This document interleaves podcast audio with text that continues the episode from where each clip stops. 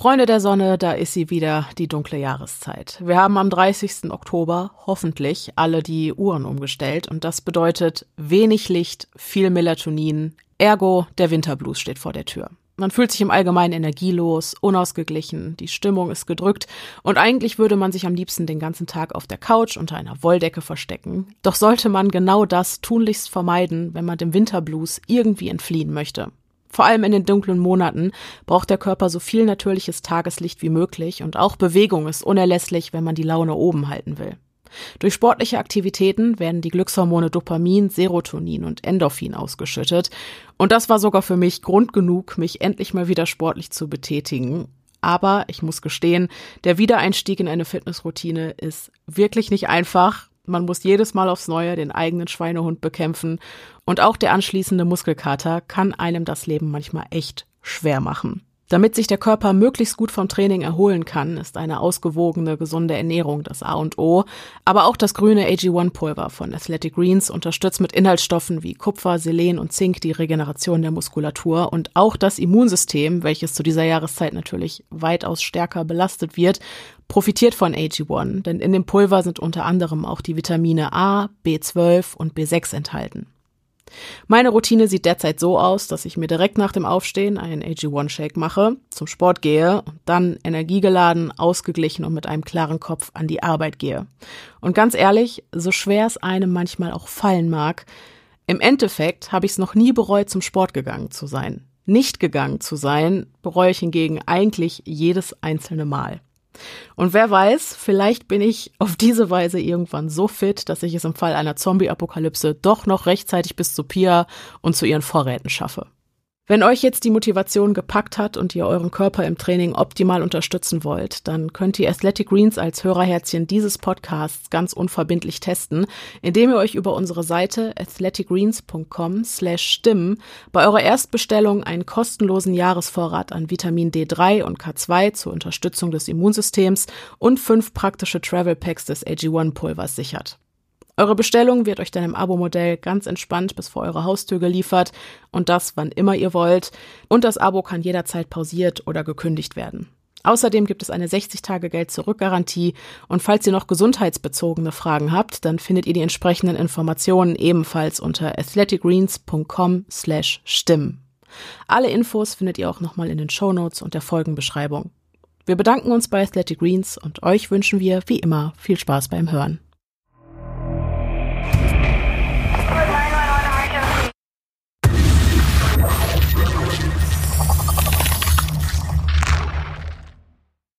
Hallo und herzlich willkommen zurück zu einer neuen Folge des Podcasts Stimmen im Kopf. Mein Name ist Denise. Mein Name ist Pia. Und, und wir sind die Stimmen, die, die ihr gerade. Was ist los? Seit wann habe ich das? Ich weiß es auch nicht. ihr seid die Stimmen, die wir gerade im Kopf Seitdem haben. Seitdem du einen neben dir stehen hast, vielleicht. Aber dann schon seit Wochen. Ja. Naja, naja, wir sind jedenfalls die Stimmen, die ihr gerade im Kopf haben so. solltet, so der Plan. Wir hoffen, dass ihr den äh, unfassbar unheimlichen Oktober sehr gut überstanden habt. Nichtsdestotrotz machen wir heute unheimlich weiter. Mhm. Und zwar mit einer weiteren Creep Me Out Folge, die allerdings wieder einen kleinen Sidekick hat. Mhm.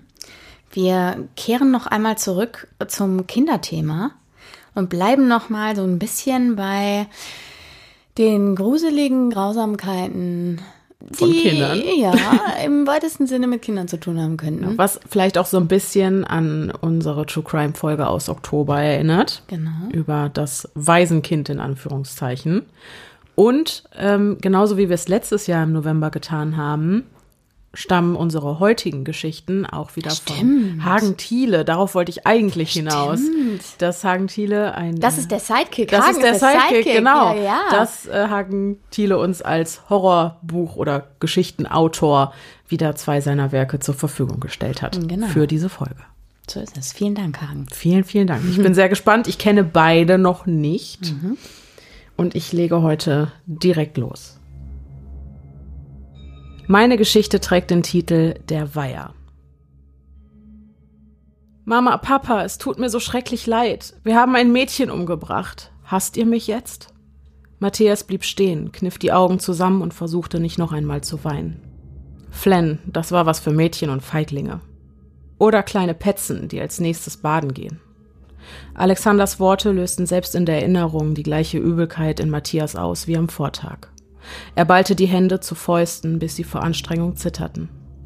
Oder lag es doch an seinen schlotternden Knien? Der Gedanke, nun am Waldesrand vorbeigehen zu müssen, war für ihn kaum erträglich. Er öffnete zaghaft die Augen und sah sich verlegen um. Niemand war hier, niemand hatte seinen Moment der Schwäche bemerkt. Erleichtert wischte er sich die Tränen und den Rotz fort, der ihm aus der wunden Nase lief. Direkt vor ihm ragten die Ausläufer des Waldes auf, in dem eine makellose weiße Schneedecke den Boden überzog. Sein Weg führte entlang dieser Grenze und zu dem schmalen Pfad, der sich durch das Dickicht bis zum Weiher schlängelte. Er sah das trübe Gewässer wieder vor sich.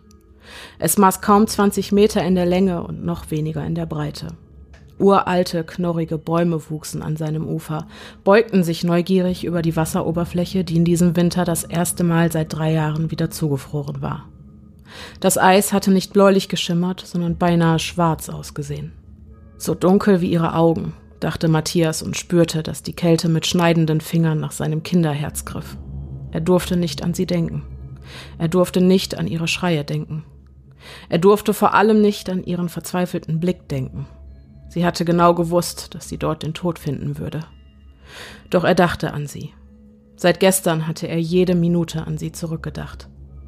Als er mit seinen Eltern zu Abend gegessen und versucht hatte, sich nichts anmerken zu lassen, da hätte er sie vor sich gesehen. Als seine Mutter ihn gefragt hatte, ob er noch ein Stück der selbstgemachten Pizza wollte, hatte er sich hingegen gefragt, ob sie noch lebte und wie beiläufig den Kopf geschüttelt. Als sein Vater ihm gesagt hatte, er sei stolz wegen der guten Mathe-Note, hatte Matthias sich gefragt, ob er für seine Tat in die Hölle kommen würde und sich ein schiefes Lächeln für seinen Vater abgerungen. Er schielte auf die Armbanduhr. Es war bereits nach 16 Uhr. Ein Blick zum Horizont bestätigte seinen Verdacht.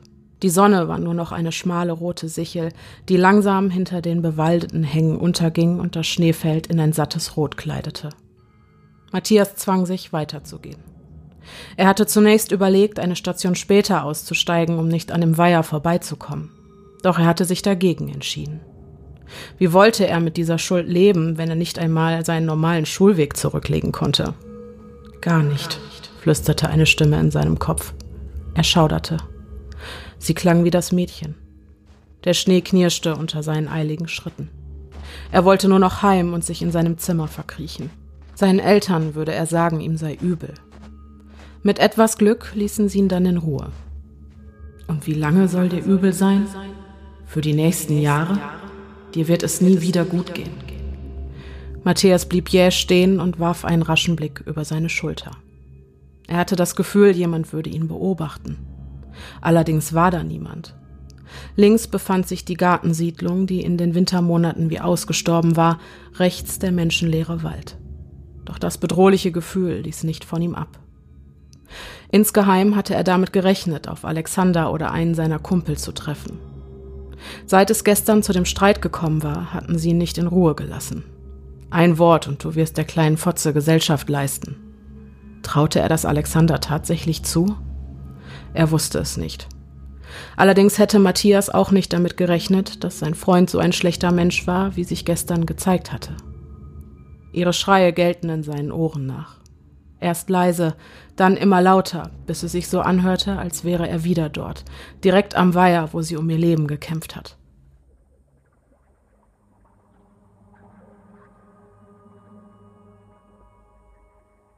Es ist eisig so eisig wie vielleicht noch nie zuvor in seinem kurzen Kinderleben. Einen Moment ärgert er sich, dass seine Freunde diese blöde Idee hatten, im Wald zu spielen. Aber Alexander hatte darauf bestanden. Was er möchte, ist Gesetz. Also zieht Matthias seine Wollmütze etwas tiefer und geht auf die Gruppe zu, die sich bereits um den Weiher versammelt hat. Außer Alexander, der die anderen um einen halben Kopf überragt, sind auch noch Paul, Yannick, Jerome und ein Mädchen dort, das er nicht kennt. Er macht aus seiner Neugier keinen Hehl und mustert sie, während er näher kommt. Das Mädchen hat pechschwarze Haare, die wir in alle Richtungen abstehen. Ihre Kleidung ist viel zu groß und scheint eigentlich einem Jungen zu gehören. Langsam dämmert Matthias, wer sie ist. Direkt in der Nachbarschaft hat die Stadt einige Flüchtlinge in dem ehemaligen Gemeindehaus einquartiert. Dieses stand bereits seit Jahren leer. Er hat das Mädchen dort schon oft mit anderen Flüchtlingskindern auf der Straße spielen sehen, sie aber nie angesprochen. Seine Mutter hat es ihm aus Angst verboten, dass etwas passieren könnte. Da bist du ja endlich, ruft Alexander und klingt genervt. Wir haben heute Besuch. Sie will in den Club aufgenommen werden. Matthias ist zu überrascht, um etwas zu erwidern. Stattdessen stapft er die letzten Schritte durch den Schnee und bleibt unschlüssig zwischen seinen drei Freunden und dem fremden Mädchen stehen. Alter, findest du das richtig? faucht ihn Jerome an. Dabei wackeln seine fleischigen Wangen, die vor Kälte krebsrot angelaufen sind. Wir haben mal gesagt, dass wir keine Mädchen wollen.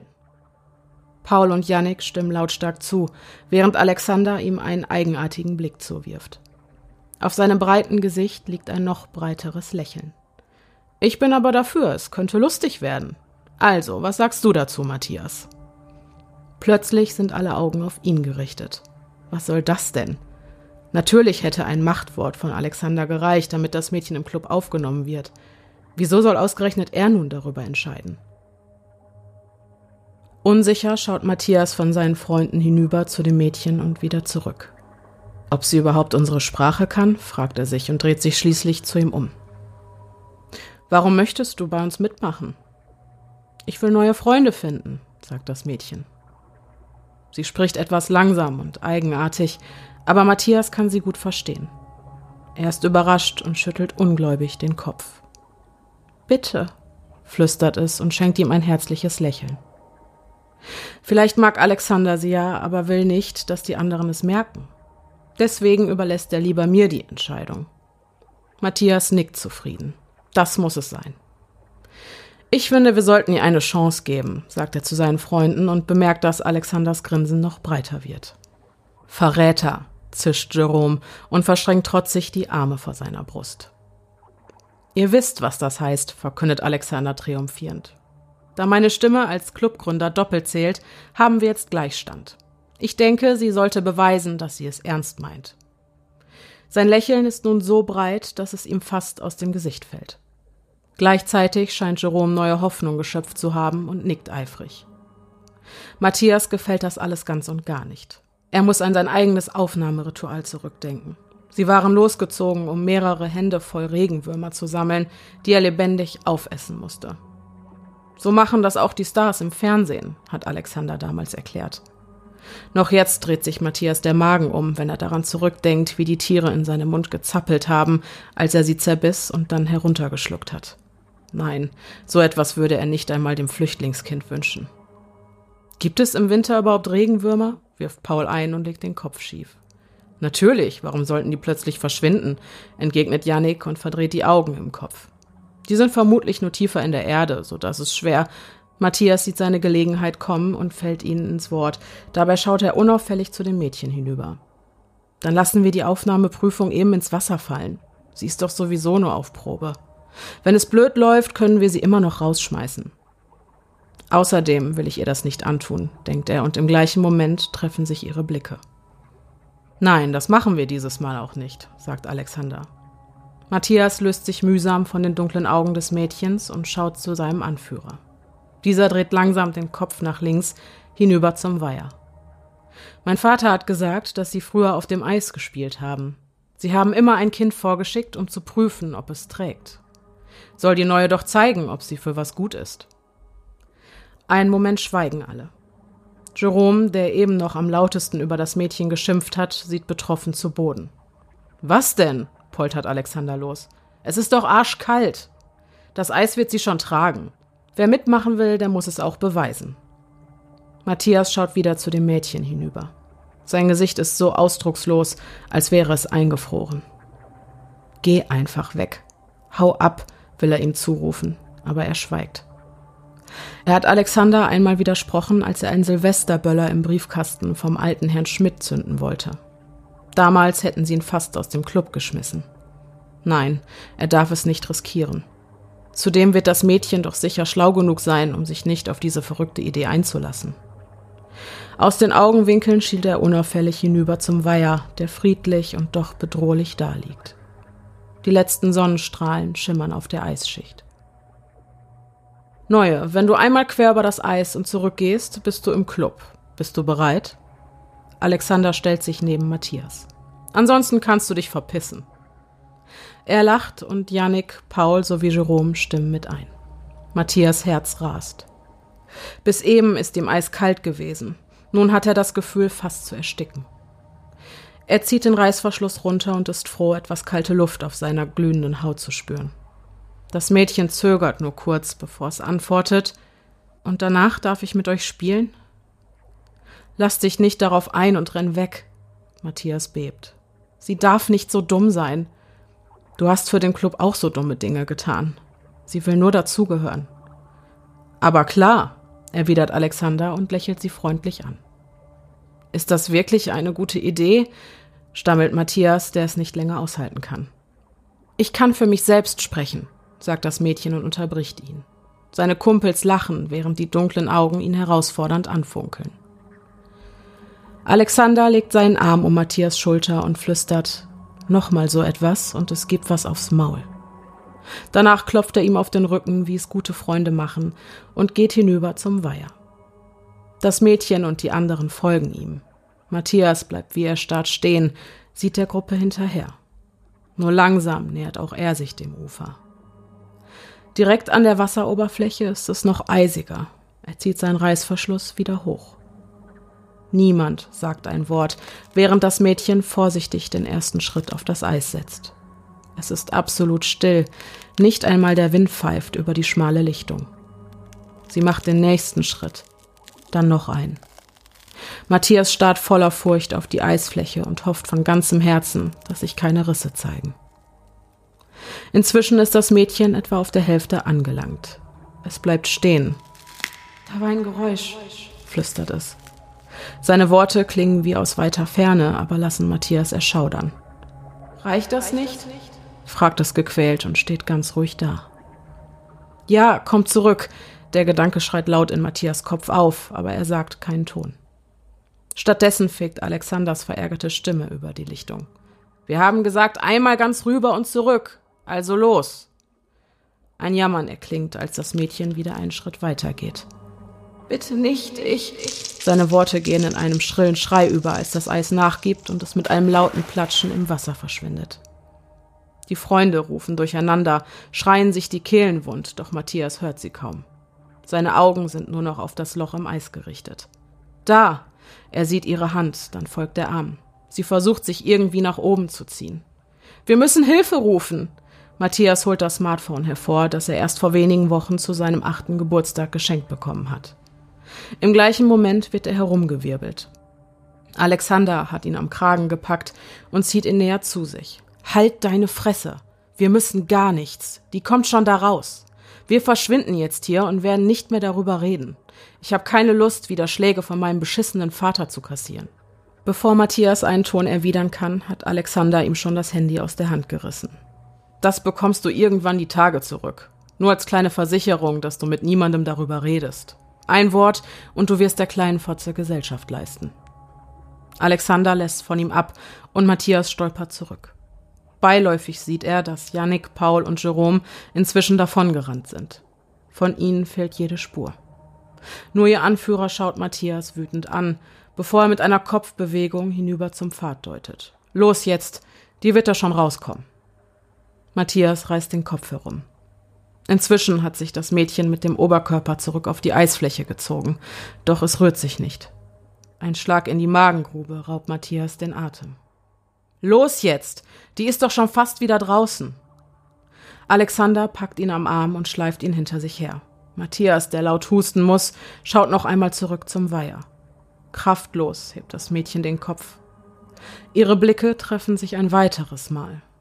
Es sagt keinen Ton, starrt ihn einfach nur stumm an und lässt schließlich den Kopf auf das Eis sinken. Matthias kann nicht länger in diese pechschwarzen Augen sehen und dreht sich um. Ängstlich eilt er hinter Alexander her. Langsam verblassten die schrecklichen Bilder. Matthias schaute sich noch einmal verstohlen um. Nein, hier war niemand. Begleitet von einem mulmigen Gefühl in der Magengegend setzte er seinen Weg fort.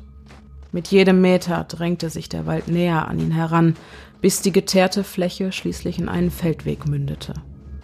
Bald wäre er dort, an jener Stelle, wo der Pfad zum Weiher abzweigt. Du wirst starr nach vorne gucken. Du wirst nicht rennen, sondern ganz ruhig weitergehen. Sie wird es überlebt haben. Es ist alles gut. Du hast nichts Böses getan. Matthias kullerte eine dicke Träne die Wange hinab, als er das Gesicht schuldbewusst senkte. Er war nicht nur ein Feigling, sondern auch ein Lügner. Wie sollte das Mädchen sich denn gerettet haben? Wie sollte es aus dem eiskalten Wasser entkommen sein? Er hatte etwas Böses getan, und jeder wusste, böse Menschen gehören nun einmal bestraft. Er dachte daran, dass er und die anderen Clubmitglieder einmal bei Alexander einen Horrorfilm gesehen hatten, in dem die Crew eines Raumschiffs durch ein Portal geflogen und direkt in der Hölle gelandet war. Er hatte über Wochen wegen all der grausamen Bilder nicht schlafen können. Die Angst, selbst einmal an so einem Ort zu enden, hatte ihn nicht losgelassen. Und jetzt, jetzt würde er sicherlich nach seinem Tod in die Hölle kommen. Alles andere wäre falsch, dachte er und erschrak. Rechts von ihm, in wenigen Metern Entfernung, lichteten sich die kahlen Bäume. Zwischen ihnen schlängelte sich der schmale Pfad entlang, der nun unter der dicken Schneeschicht kaum zu erkennen war. Angelehnt an einen der Bäume stand Alexander. Er schien auf Matthias gewartet zu haben. Hast du die Klappe gehalten? Die Frage klang grob. Mit einem Ruck stieß der bullige Junge sich vom Baumstamm ab und eilte auf Matthias zu. Dieser wich instinktiv einen Schritt zurück. Hast du die Klappe gehalten? Ja, ich habe mit niemandem darüber geredet, jammerte Matthias und bemerkte, dass sich der harte Gesichtsausdruck auf Alexanders Gesicht, das ganz blass war, aufhellte. Sehr gut. Außerdem kannst du dich freuen. Sie hat sich gerettet, genau wie ich gesagt habe. Allerdings droht die blöde Fotze damit, es herumzuerzählen. Sie will, dass wir uns entschuldigen. Deswegen ist er so blass, dachte Matthias. Er hat Angst, dass jemand davon Wind bekommt und es Ärger gibt. Wir haben uns alle entschuldigt und machen gerade eine Schneeballschlacht mit ihr. Nur du fehlst noch. Komm mit, entschuldige dich bei ihr und es wird alles wieder gut. Matthias grinste schief. Außerdem tut es mir leid, dass ich gestern so ein Arsch war.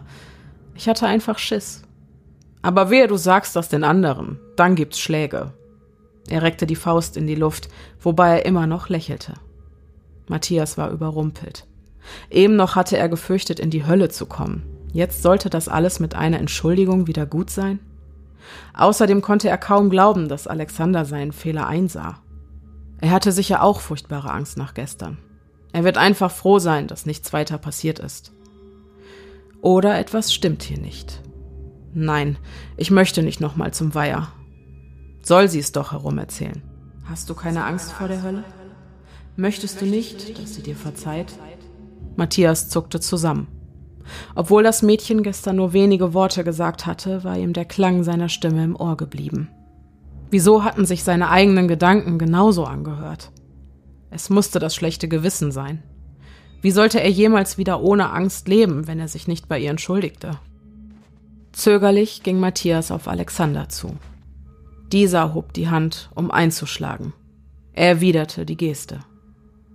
Wir Clubmitglieder halten zusammen, verkündete Alexander und schaute zu Matthias herab. Lass es uns schnell erledigen. Jannik und Paul brauchen dich. Jerome und ich machen sie bei der Schneeballschlacht fertig. Und was macht die neue? fragte Matthias kleinlaut. Na, die spielt den Schiedsrichter. So können die beiden Flaschen nicht mehr schummeln. Matthias nickte, während Alexander ihn mit etwas sanfter Gewalt vor sich herschob. Ihre Schritte knirschten im Neuschnee, der in der Nacht gefallen war. Wieso sehe ich keine Spuren? Sie müssen doch irgendwann tagsüber zum Weiher gegangen sein. Die Überlegung ließ Matthias unruhig werden. Er lauschte, aber hörte nichts. Müssten seine Freunde nicht rufen oder irgendwelche Geräusche machen? Er schielte unauffällig zu Alexander zurück. Wollte er ihn vielleicht nur zum Weiher locken, um ihn loszuwerden? Würde jemand seine Schreie hören? Du bist so still, ist alles in Ordnung? fragte Alexander und schob eilig hinterher. Glaub mir, wenn du dich entschuldigt hast, wird es dir besser gehen. Mir ging es auch so. Das haben auch Paul, Yannick und Jerome gesagt. Jetzt ist wieder alles in Ordnung. Matthias stellten sich die Nackenhaare auf, als er das breite Grinsen in Alexanders bleichem Gesicht sah. Es war fast so hell wie der Schnee. Die Adern schimmerten bläulich durch die fahle Haut, die leicht glänzte, so als wäre sie nass. Furcht machte sich in Matthias breit, und er schaute sich verstohlen um. Gab es einen Fluchtweg? Zu beiden Seiten war der Wald dicht. Dorniges Gestrüpp, umgestürzte Stämme und Büsche blockierten den Weg. Sollte er blindlings davoneilen, war es nur eine Frage der Zeit, bis der zwei Jahre ältere Alexander ihn einholen würde. Ich werde ihn mit etwas ablenken, und dann werde ich davonlaufen und um Hilfe rufen. Ich werde laufen und rufen, so lange rufen, bis mich irgendwer hört. Ich werde. Matthias erschrak. Laute Schreie wehten an seine Ohren heran, ließen ihn verzweifeln. Sie kamen eindeutig vom Weiher. Er wirbelte herum, um nach Alexander zu sehen, doch dieser war verschwunden. Wie kann das sein? Er war doch eben noch direkt neben mir. Wieso ist er so blass? Hier stimmt was nicht. Lauf zurück, lauf zurück und bring dich in Sicherheit. Hilfe, bitte Hilfe! Das panische Gebrüll wurde immer schriller, klang immer erbärmlicher und wurde langsam leiser. Sie waren am Ertrinken. Lauf zurück, lauf zurück und bring dich in Sicherheit. Matthias ignorierte die stille Warnung und rannte los. Er hatte schon gestern das Falsche getan. Noch einmal würde er kein Feigling sein. Nein, heute würde er das Richtige tun, denn er war kein böser Mensch. Äste und Zweige schlugen nach ihm, als er den Pfad entlang lief. Vor ihm wurde der Wald bereits lichter, die Bäume gaben einen Durchgang auf die schmale Lichtung frei. An deren gegenüberliegendem Ende zeichnete sich der dunkle Weiher wie ein finsteres Loch im Boden ab. Wo sind sie? Matthias konnte niemanden entdecken und wäre beinahe verdutzt stehen geblieben, als die Rufe erneut erklangen. Eine Hand streckte sich aus der Wasseroberfläche und versuchte irgendwo Halt zu finden, aber versank direkt wieder. Matthias eilte weiter. Sein Atem ging stoßweise, kleine Atemwolken stiegen wie Dampf von seinen Lippen in die kalte Winterluft auf. Den Weiher überzog eine makellose Eisfläche. Wieso ist hier keine Öffnung im Eis? Es müsste doch wenigstens von gestern noch das Loch zu sehen sein. Er blieb ratlos am Ufer stehen und starrte angestrengt auf die mattspiegelnde Fläche, während er lauschte. Leiser Wind pfiff durch die Zweige und ließ die Bäume bedrohlich flüstern. Plötzlich erklang direkt vor ihm ein Pochen. Es hörte sich dumpf an, als würde jemand auf der anderen Seite einer Wand gegen die Steine schlagen. Er fiel auf die Knie, beugte sich vor und kniff die Augen zusammen. Etwa drei Meter vor ihm, eingeschlossen von der Eisfläche, konnte er die Umrisse eines rundlichen Kindes erkennen. Jerome schoss es ihm durch den Kopf. Vor Schreck war er wie erstarrt, musste hilflos mit ansehen, wie direkt neben ihm Yannick, Paul und schließlich auch Alexander durch das Wasser trieben und verzweifelt von unten gegen das Eis schlugen. Aber ich habe ihn eben noch gesehen. Er kann nicht dort im Weiher sein. Er war eben noch. Das ist doch egal. Du musst ihnen helfen. Sie ersticken sonst noch. Los, mach schnell. Matthias sprang auf und sah sich um. Dabei stach ihm ein großer, spitzer Stein ins Auge, der aus dem Schnee herausragte. Er rannte los, wuchtete ihn mit einem Stöhnen hoch und stapfte zurück zum Weiher. Noch immer hämmerten seine Freunde gegen das Eis, doch ihre Bemühungen wurden bereits schwächer. Sie waren am Sterben. Vorsichtig machte er einen Schritt auf die gefrorene Wasserfläche. Ein leises Knacken ertönte. Feinste Risse zogen sich durch die Eisschicht. Als Matthias vor Schreck stehen blieb, stieß Alexander einen stummen Schrei aus. Blasen stiegen von seinem Mund auf, während er die Augen vor Todesangst weit aufgerissen hatte. Noch einmal bin ich kein Feigling, dachte Matthias und ging weiter, Schritt um Schritt. Das Eis ächzte und stöhnte, arbeitete unter seinem Gewicht. Jetzt war er nah genug, um mit dem Stein die Fläche vor sich zu zertrümmern und sie tot aus dem Wasser zu ziehen. Du weißt, dass es böse enden wird. Mach dir nichts vor und renn weg. Renn weg und rette deine eigene Haut. Das kannst du doch am besten. Er schüttelte den grässlichen Gedanken ab und stemmte den Stein nach oben. Seine Arme zitterten. Entschlossen biss er die Zähne zusammen und wollte ihn gerade niedersausen lassen, als er einen eisigen Hauch im Nacken spürte. Mach das nicht, oder du wirst genauso enden wie sie. Die Kälte kroch in seinen Mantel, legte sich wie Eis auf seine Haut, bis alle Muskeln verkrampften und schließlich erstarrten. Er schnappte nach Luft, als wäre er selbst am Ertrinken, doch seine Brust wollte nicht gehorchen und blieb vollkommen regungslos. Nur seine Arme sanken wie von selbst nach unten und er legte den Stein schließlich neben sich ab.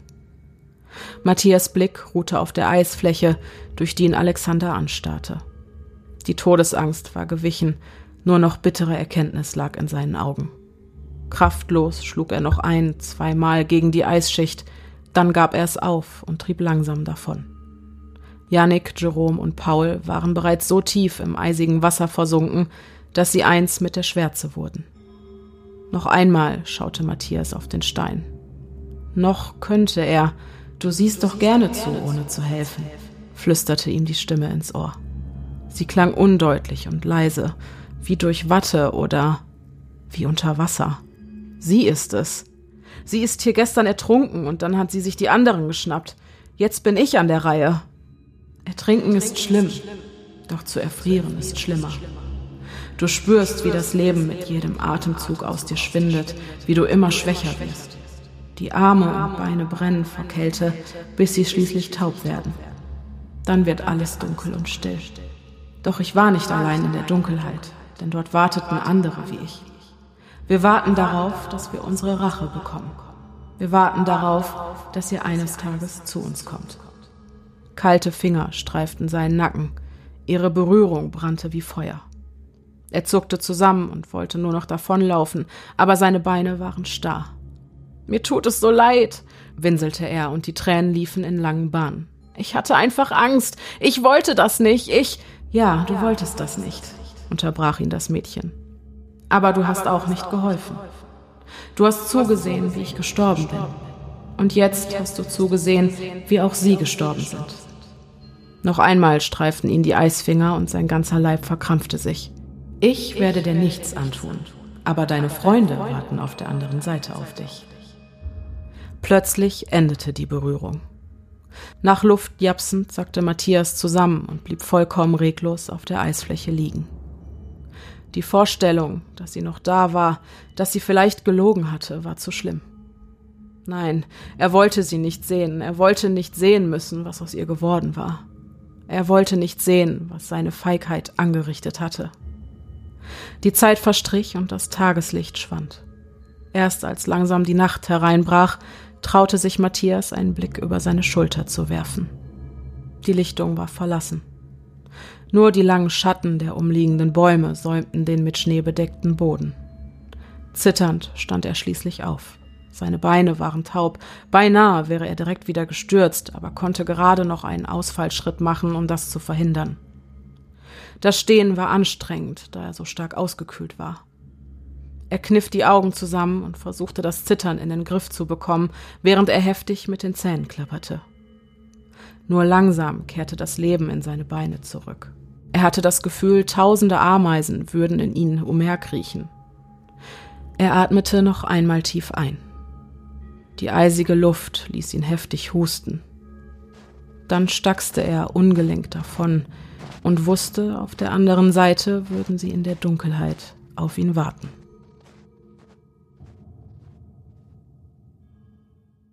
Ja, ich würde sagen, es ist wieder ein Thielscher Klassiker. So. Das ist voll der Klassiker. Ja. Typisch Hagen. Genau. Und auch ein Typ, auch irgendwie wieder aufgegriffen, sehr, mm, also sehr klassisches Motiv. Ja, diese creepy so Geister, bösen Kinder. Ja, dann, und Geisterdings, mm. Bums und weiß ich nicht, ja. ne? Aber es ist ja auch das so, die Rache steht im Vordergrund. Voll. Mal, ja. Aber die Rachegeister. Mhm, genau. Auch wieder, aber trotzdem fand ich wieder relativ viele Plot-Twists. Mhm. Und also, dass man am Anfang auch gar nicht so weiß, wohin mhm. geht's. Mhm. Und dann aber, wo der Alexander blass mhm. und, und durchscheint war, da mhm. dachte ich, okay, der ist tot. Mhm. Der ist, ist auf jeden Fall tot. Das ist auch schon, hört man natürlich im Schnitt der Geschichte nicht. Nein. Aber du hast auch schon, bevor er blass wurde, hast du schon gesagt, der ist tot, oder? Ab da habe ich den Braten gerochen. Klar. Aber ich finde es äh, trotzdem sehr cool, dass äh, sie den Matthias dann verschont hat, aber gesagt hat, deine Freunde, Freunde in Anführungszeichen, muss eh man sagen. Also so. wer so ja, Freunde hat, der braucht keine Feinde mehr. So. Mhm. Aber ich glaube, das ist ja gar nicht mal weit hergeholt, ne? Mhm. Dass äh, so ja, in Kinderköpfen passieren manchmal ganz weirde Dinge, wie wir selber auch wissen. Und ich glaube auch gerade diese Club- und Gruppendynamiken können sehr aus dem Ruder laufen. Das ist ja Absolut. auch oft bei irgendwelchen Aufnahmeritualen, wenn es um, um Internate geht oder so, ne? Dann vielleicht bei etwas älteren Kindern in Anführungszeichen. Aber ja, das äh, ist ein sehr bekanntes Motiv, gepaart mit diesem creepy Kids Geistermotiv, weil untote Kinder sind auch gruselig. Ich konnte nicht anders, äh, als mir dieses Mädchen, was ja eigentlich wegen, das hat ja eigentlich nur ganz dunkle Augen. Ich konnte trotzdem nicht anders, als mir so komplett schwarze Samara-Augen Ich vorzustellen. glaube, so war es am Ende auch gedacht, Mhm. ne? Ja. Ähm, so war es am Ende auch gedacht, genau. Ja, also ich fand, ähm, es war mal wieder, wir hatten uns ja, wir hatten uns ja mit Hagen kurz geschlossen ähm, und hatten uns quasi paranormale Geschichten mehr Genau, wir haben gesagt, wenig gewünscht. Splatter. Genau. Äh, Jetzt gab es natürlich ein bisschen derbe Ausdrucksweise zwischendurch, Ja, aber ich glaube, äh, es hören ja Erwachsene zu. Ja, genau. liebe Kinder, nicht Genau. nach. Naja. Das sagt man nicht. Nee, Ich wasche mir jetzt gleich auch den Mund Ja, aus. Ich fühle genau. mich ganz schmutzig.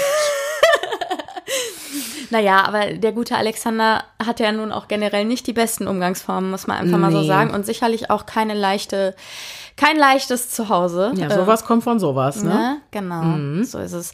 Das ist auch der Grund, weshalb wir immer, äh, weißt du noch, du hast mal gesagt, irgendwie, wenn du siehst, wie Leute manchmal mit ihren Kindern auf der Straße umgehen, selbst nicht mal, da muss ja nicht mal schlagen sein, denkst du dir, Leute, ihr züchtet euch die Psychopathen von morgen heran, ne?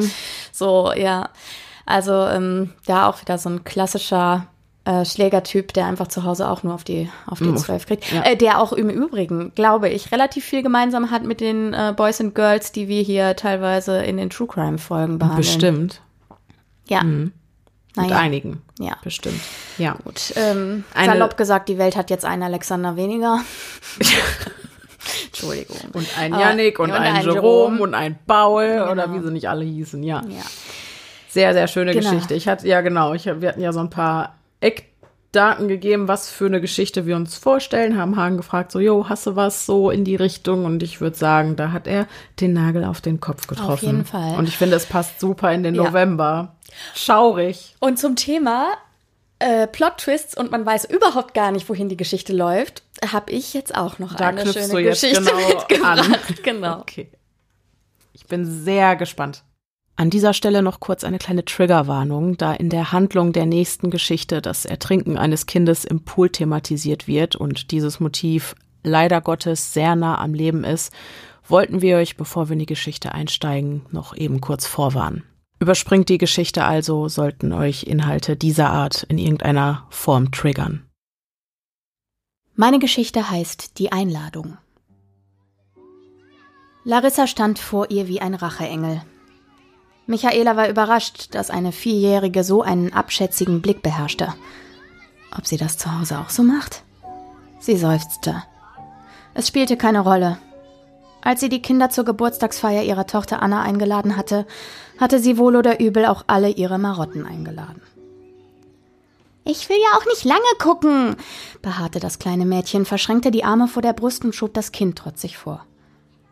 Larissa, du kannst doch auch zu Hause mit deinen Eltern YouTube und Peppa Pig gucken. Jetzt bist du hier auf einem Geburtstag. Das Wetter ist herrlich und ganz viele andere Kinder sind auch da.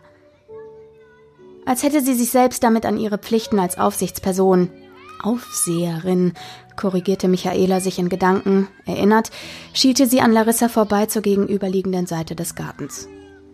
Dort tollten die anderen zehn Kinder herum. Die geplanten Spiele wie Eierlaufen und Topfschlagen hatten die unbändige Energie der Rasselbande nur wenige Minuten in Schach gehalten. Jetzt tobten sie herum und spielten Dinge, die sich Michaela als Erwachsene nicht ganz erklären konnte. Sie vermutete allerdings, dass es eine Art Fangen war. Hey, meine Lieben, treibt es nicht zu wild. Eure Eltern kommen bald, um euch abzuholen. Ich möchte nicht, dass ihr dann vollkommen erschöpft und nass geschwitzt seid.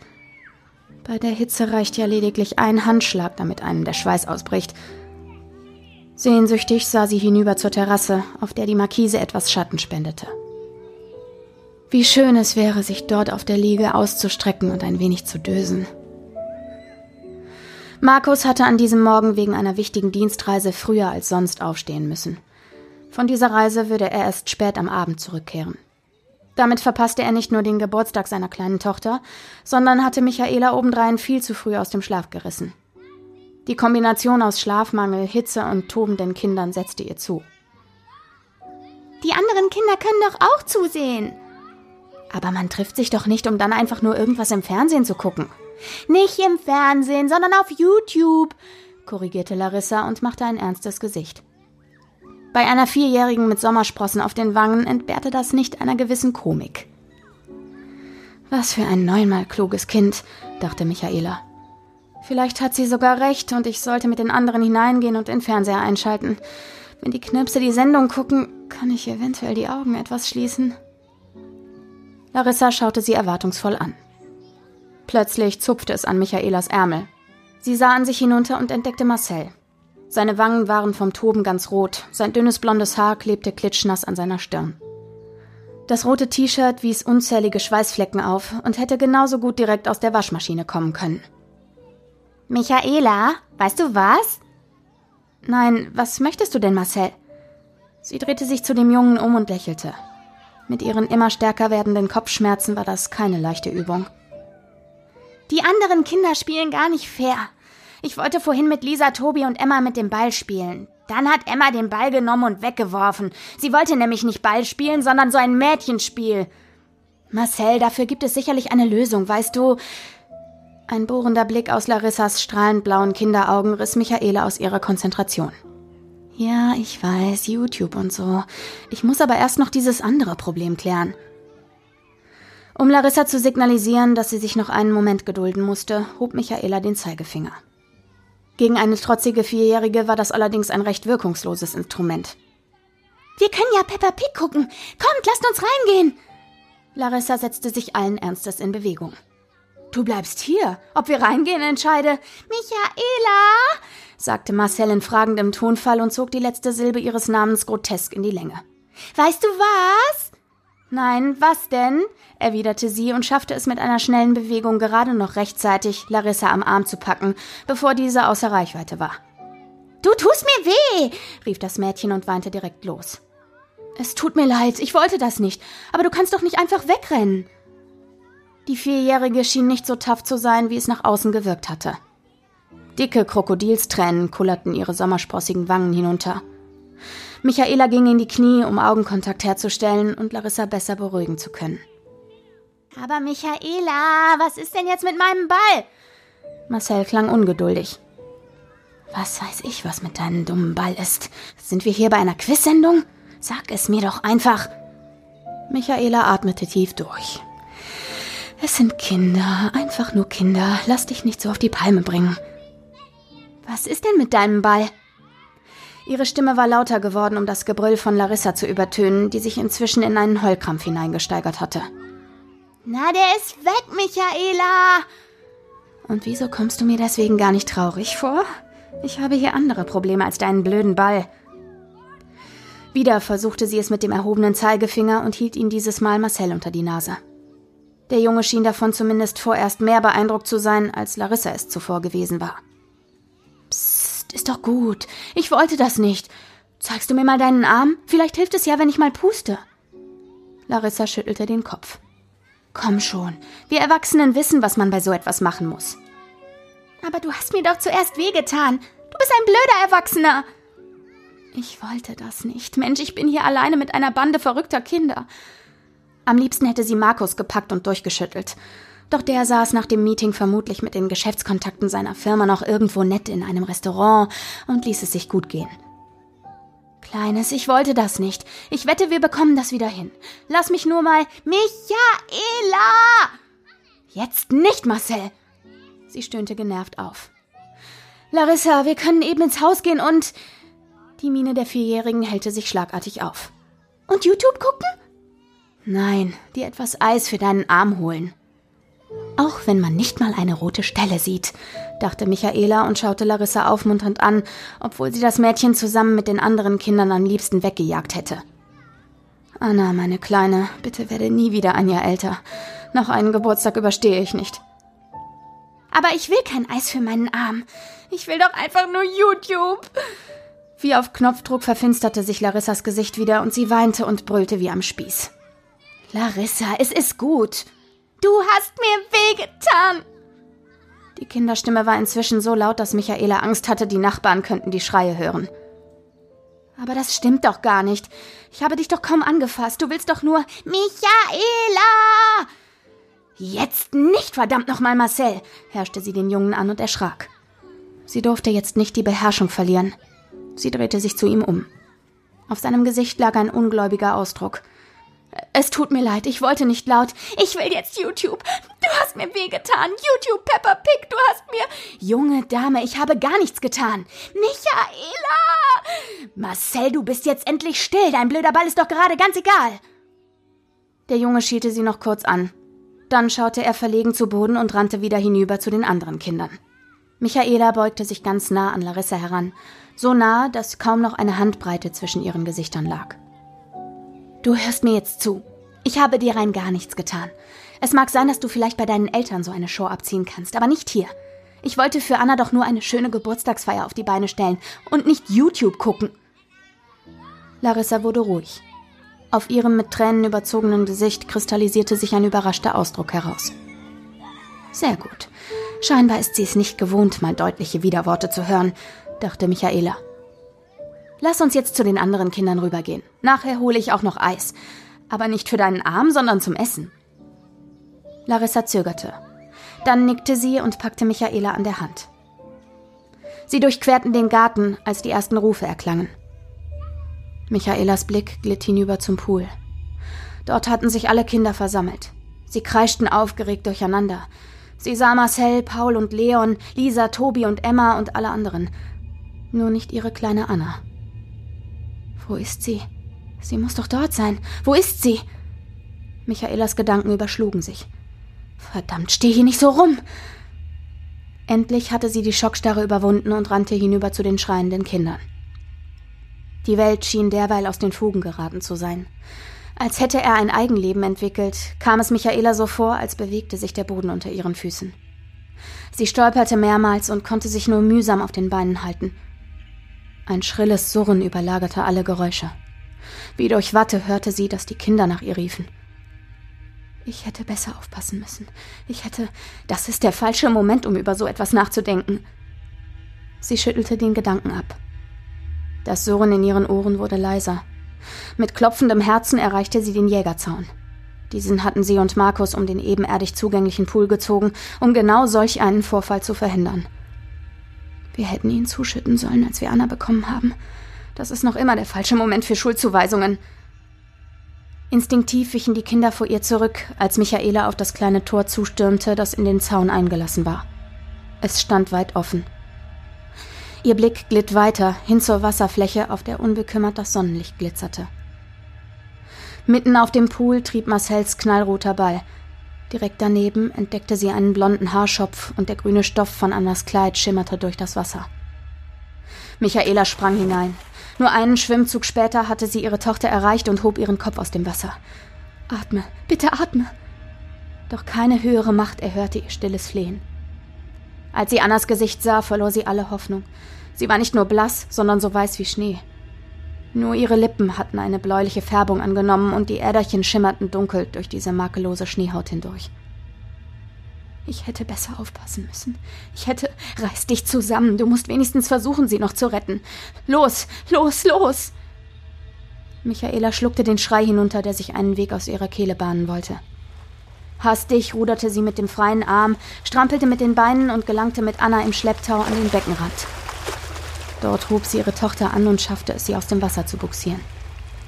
Sofort griff Michaela nach der gefliesten Kante und zog sich aus dem Pool. Keuchend kniete sie sich neben Anna, die noch immer vollkommen regungslos dalag.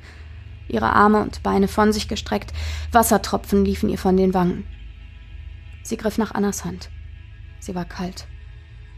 Michaela schloss die Finger fester. Bitte, bitte zeig mir, dass du noch hier bist. Anna reagierte nicht. Ich muss den Notarzt rufen. Nein, bis du das Handy aus dem Haus geholt hast, ist es viel zu spät. Du musst es selbst versuchen.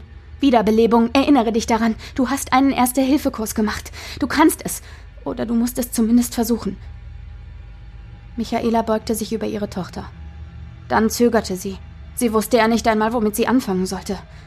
Konzentrier dich, du musst dich erinnern. Sie schloss die Augen, versuchte sich irgendwie wachzurufen, was sie tun musste. Im Hintergrund schrien die anderen Kinder wild durcheinander. Michaela ignorierte es, ignorierte die Rufe, was mit Anna los sei, ignorierte die Rufe, ob Anna wieder gesund werde, ignorierte die Rufe, ob Anna tot sei. Brustkorb kräftig eindrücken, 120 Stöße in der Minute, nach 30 Stößen zweimal beatmen. Los! Michaela zögerte nicht länger und legte die flache Hand auf Annas Brust. Entschlossen sandte sie einen Stoß nach dem anderen aus und zählte in Gedanken mit. 28. Was, was ist mit Anna? Was machst du da? riefen die hellen Kinderstimmen aufgeregt. 29. Michaela, wird Anna wieder gesund? 30. Bitte mach, dass sie wieder aufwacht. Michaela drückte ihrer Tochter die Nasenflügel zu und hauchte ihr zwei Atemspenden ein. Doch Anna reagierte nicht. Bitte komm zu mir zurück. Sie wiederholte die Herzmassage und presste fester. Da darf auch schon mal eine Rippe brechen, wenn man es richtig macht, kamen mir die Worte des Kursleiters in den Sinn. Sie verzog das Gesicht und verlagerte ihr Gewicht, um noch mehr Kraft aufwenden zu können. Sie hatte fast die Sorge, den kleinen Kinderleib zu zerquetschen. 27. Die Welt schien um Michaela zu kreisen. Das Sonnenlicht kam ihr fahl und falsch vor, so als hätte sich ein Schatten über alles gelegt. Eine Gänsehaut überzog ihren gesamten Körper. 28. Ich will nicht, dass Anna stirbt, rief eine klagende Kinderstimme. Ich wollte doch nicht, dass sie den Ball holt. Marcel stieß einen hysterischen Schrei aus. Doch Michaela hörte ihn kaum. Das Surren kehrte zurück, verschluckte alle Geräusche. Währenddessen breitete sich die Dunkelheit rasch aus, kam näher an sie und die kleine Anna heran. 29. Die Sommersonne wärmte nicht mehr, ein kalter Hauch strich über Michaelas Rücken, ließ ihre schweißnasse Haut erzittern. Der Wind säuselte in den Bäumen, die am Rande des Grundstücks hoch aufragten. Was geschieht hier? Michaela verdrängte den Gedanken und legte noch einmal alle Kraft in ihre Arme. Dreißig. Wieder hielt sie Anna die Nase zu, presste ihr Luft in den Mund, hinunter in die Lungen. Bitte, meine Kleine, bitte, bitte komm zu mir zurück. Michaela stieß einen hohen, erbärmlichen Schrei aus. Tränen liefen ihr das Gesicht hinab, lagen salzig auf ihren Lippen. Anna, meine Kleine, bitte werde nie wieder ein Jahr älter. Noch einen Geburtstag überstehe ich nicht. Die Erinnerung an diesen Gedanken raubte Michaela die letzten Kräfte. Sie sank weinend und keuchend auf den Fliesen neben ihrer reglosen Tochter nieder. Speichelfäden hingen ihr aus dem Mund, ihre Kehle brannte von all den unmenschlichen Schreien. Dann strich eine kalte Hand über ihre Wange. Es dauerte einen Moment, bis Michaela begriff. Rasch wischte sie sich die Tränen aus den Augen, schluckte den bitteren Schleim hinunter. Sie blickte in Annas Gesicht, das immer noch schrecklich blass war, aber die Lippen nahmen schon wieder Farbe an. Danke Gott. Danke, danke, danke. Pure Freude durchströmte Michaela, die aufsprang und ihre Tochter in den Arm schloss. Wieder bahnten sich die Tränen ihren Weg, doch dieses Mal fühlten sie sich gut an. Die Welt bestand nur noch aus ihr und der kleinen Anna. Sie drückte ihre Tochter noch fester an sich. Sie konnte ihr gar nicht nahe genug sein. Wie aus weiter Ferne nahm sie das Triumphgeheul von Annas Freunden wahr, während der Wind wieder über ihren nassgeschwitzten Körper strich. Ihr war nicht nur kalt, sondern eisig, so als kröche der kühle Lufthauch ganz tief in sie hinein. Tief hinab zu ihrem Innersten, dorthin, wo ihre Seele ruhte. Etwas stimmt hier nicht, dachte sie und schaute ihrer Tochter in die eisblauen Augen. Michaela verdrängte das eigenartige Gefühl und lächelte, als sie zu ihr sagte Anna, meine Kleine, jag mir bitte nie wieder so einen Schrecken ein. Ich brauche dich doch noch. Was sollte ich nur ohne dich tun? Sie schluchzte. Auf Annas Gesicht zeichnete sich ebenfalls ein Lächeln ab. Doch es war falsch, war böse. Ich bin nicht Anna. Aber keine Sorge, ich werde dich nie wieder verlassen. Ich habe deine Einladung selbst auf der anderen Seite gehört und bin ihr gern gefolgt, als es niemand anders tat. Ich danke dir dafür. Wir werden viel Spaß haben, Mama.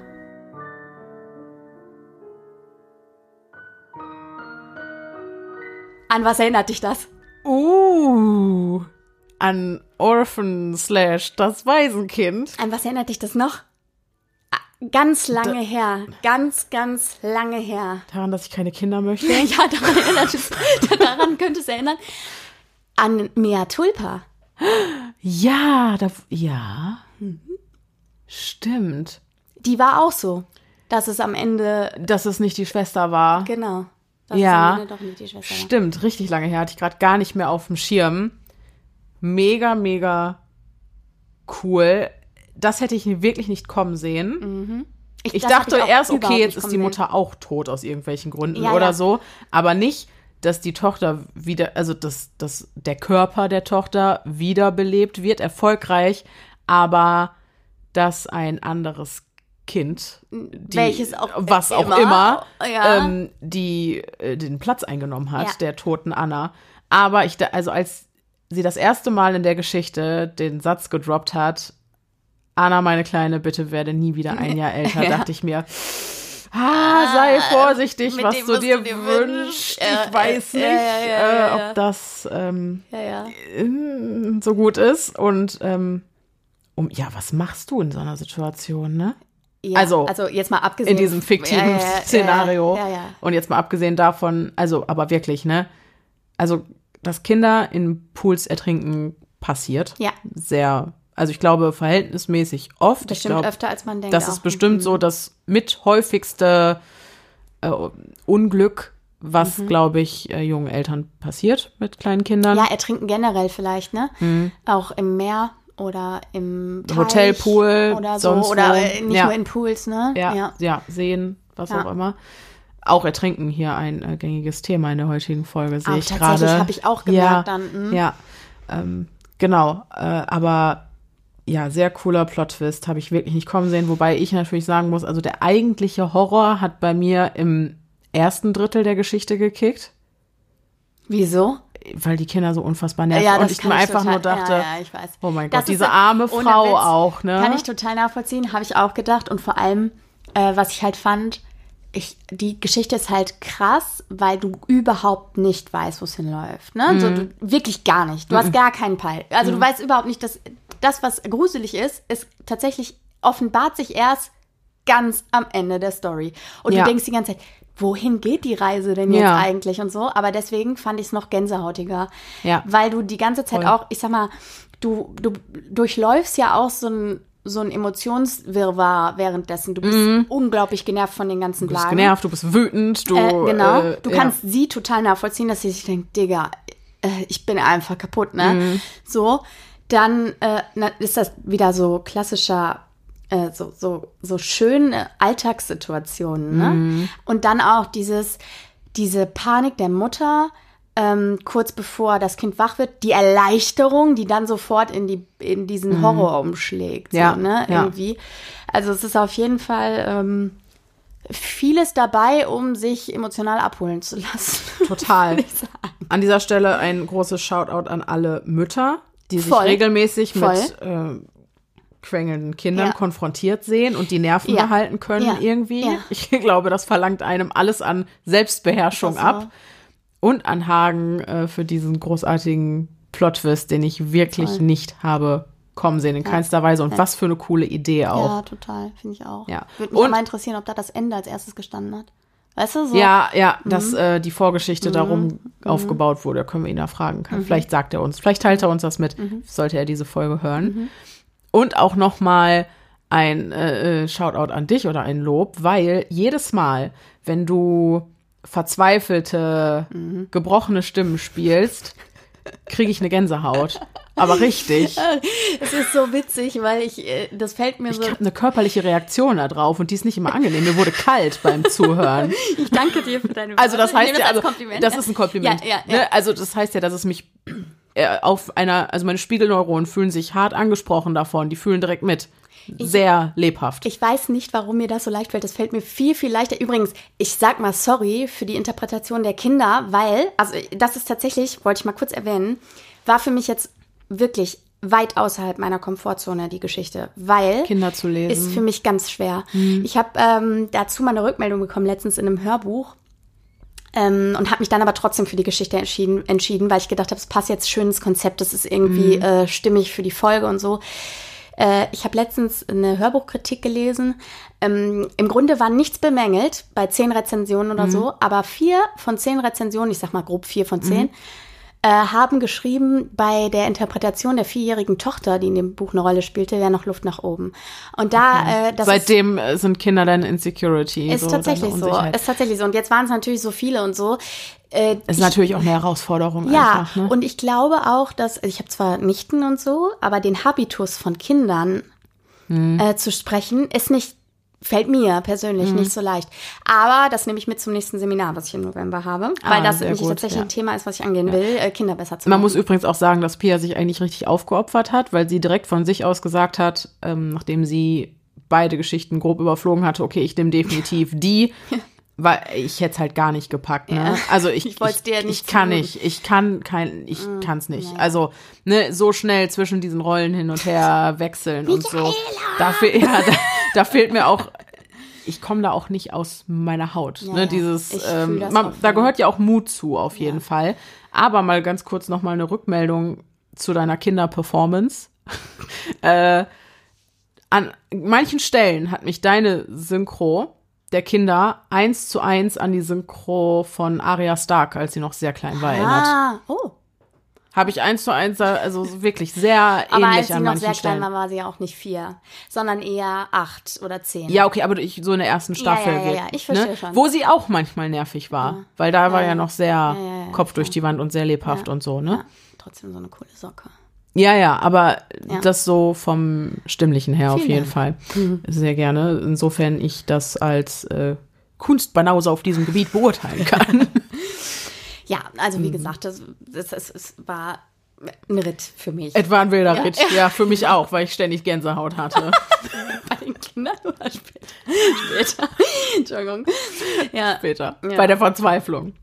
Vielen Dank. Ja, das, äh, den gleichen Effekt hatte ich auch, als du Lilly in Laughing Jack gesprochen hast, als sie ihren ersten Auftritt hat mhm. im zweiten Teil. Mhm, mit ihrem harten Nervenzusammenbruch. Ja, nee, ähm, der erste Auftritt, als sie noch in der so, unter in der Zwischenwelt ist und ihre ja, Tante ja. anfleht, sie ich zu retten. Mich. Das ja. war ja auch so sehr mhm. verzweifelt mhm. und so äh, sehr äh, traurig. Und da hatte ich auch, ich auch jedes Mal wieder so einen Gänsehautmoment, mhm. wenn ich da reinhöre. Vielen Dank.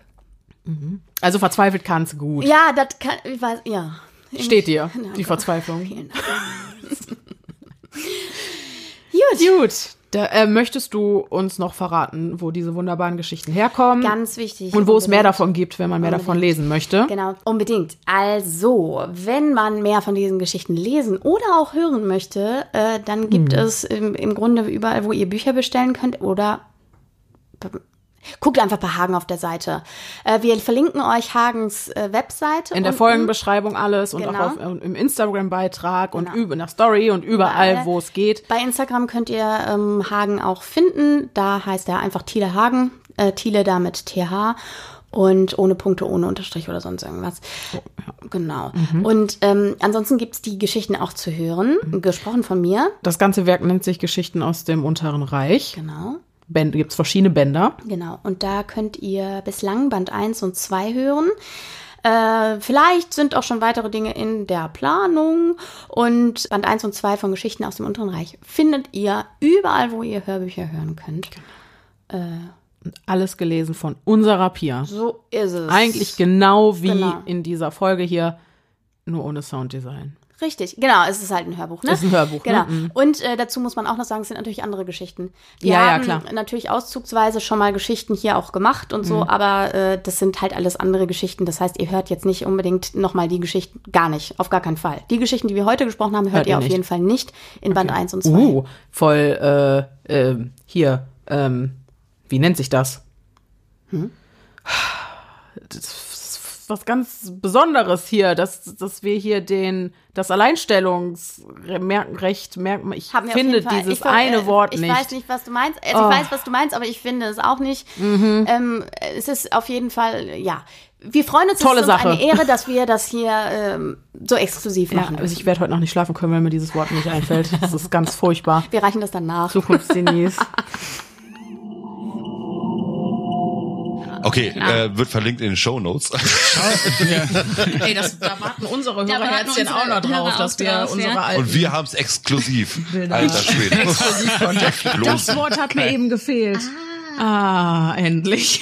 Du willst heute Nacht gut schlafen. Da, Entschuldigung. Ja, okay. Ich habe eh, wir haben eben eine Folge aufgenommen und ich habe die ganze Zeit ein Wort nicht finden können. Guck mal, Exklusiv das war das nächste Mal Wort. ruft ihr mich Vielen einfach Dank. an. Das nächste Mal ruft ihr mich an, Moritz, wie ist das Wort? Dann sage ich, hm, superkalifragilistiexpialigetisch. Ja, genau, das war's. Ich werde diesen Ausschnitt, ich habe Zukunftsdinis angekündigt in der Folge, ich werde genau diesen Ausschnitt aus dem Gespräch da einfügen. Oh, sehr cool. Könnt euch sicher sein, dass ich nicht geschlafen habe, bevor mir dieses Ja. Wort nicht eingefallen Ja. ist. Kommentiert doch einfach mal unter diesem Beitrag, ob ihr eine Ahnung habt, welches Das Wort er sich da. Wildes Wörterrätsel. Welches Wort sucht Denise gerade? Okay. Ah, schön. Okay, uns findet ihr auf Instagram unter podcast.stimme im Kopf. Da ist dann auch der entsprechende Beitrag zu dieser Folge und alle anderen Beiträge. Ansonsten hoffe ich, dass euch diese Folge gefallen hat, dass wir uns beim nächsten Mal wieder hören. Bis dahin, bleibt, sicher. Es, ist gefährlich da draußen.